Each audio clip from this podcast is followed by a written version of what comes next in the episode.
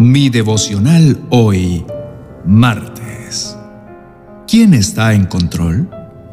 En el libro de Proverbios, capítulo 19, verso 21, dice, Puedes hacer todos los planes que quieras, pero el propósito del Señor prevalecerá.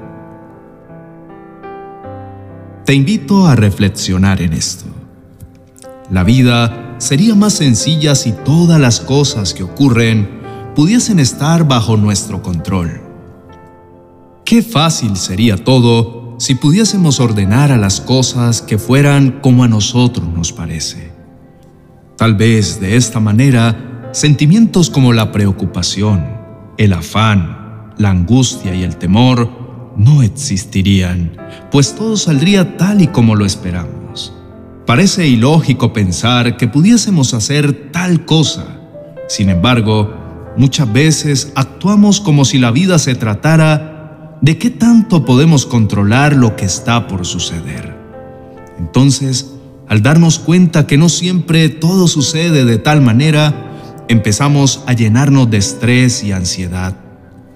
Dios, al crearnos, conocía esta realidad que como seres humanos vivimos Así que su gran amor ha decidido ser el Señor de nuestras vidas para que todo lo que somos y lo que hacemos esté gobernado por su voluntad, la cual es buena, agradable y perfecta.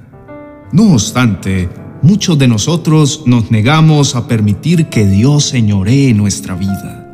Entonces, empezamos a buscar por nuestros propios medios aquello que creemos que es mejor para nosotros, desconociendo que Dios es quien conoce nuestro presente, nuestro pasado y nuestro futuro.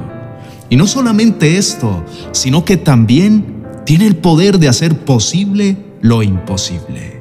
Por esto, es momento de aprender a soltar con la plena confianza de que nuestro Dios, quien nos creó de una manera perfecta, sabe qué es lo mejor para nosotros. Aprendamos a descansar en Él cuando las situaciones parezcan ir en contra de lo que esperamos. Pero sobre todo, pidamos al Padre la sabiduría que necesitamos para aprender a reconocer y obedecer su voluntad para nuestras vidas. Cierra tus ojos y lleno de fe y confianza, eleva esta oración delante de Dios pues Él está aquí para escucharte. Oremos. Padre Celestial, gracias te doy por tu gran amor y fidelidad en mi vida. Te pido con todo mi corazón que cada día me llenes más y más de tu presencia, porque solamente tú eres quien llena de gozo y plenitud mi alma. Mi amado Dios, te doy gracias porque a tu lado sé que siempre estoy seguro y completo. Gracias por siempre tomarme de la mano como ese Padre amoroso para que mis pies no resbalen. Hoy sé que tu respaldo me acompaña todos los días de mi vida. Por esto y mucho más, mi corazón está enormemente agradecido.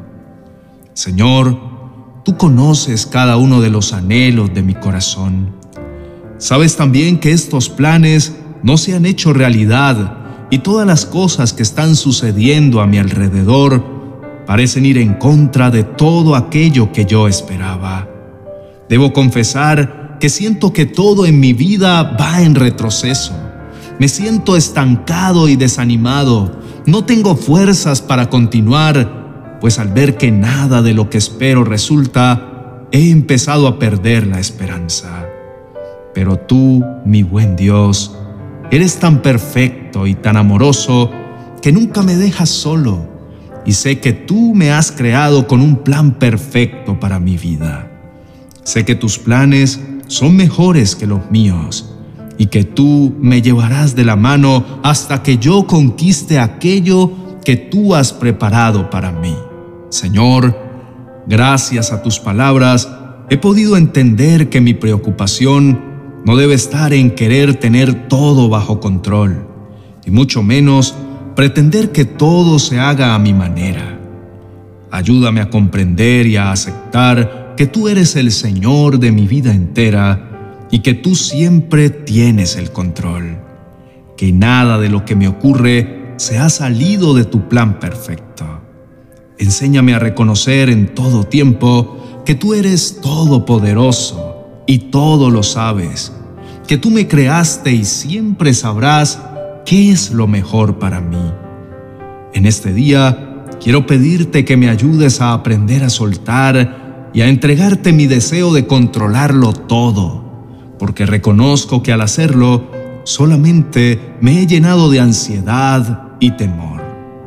Decido de ahora en adelante aprender a rendir cada una de las áreas de mi vida a ti con la plena certeza de que todo lo que tú deseas para mi vida será de gran bendición y será lo mejor para mi vida. En el nombre de Jesús, amén y amén.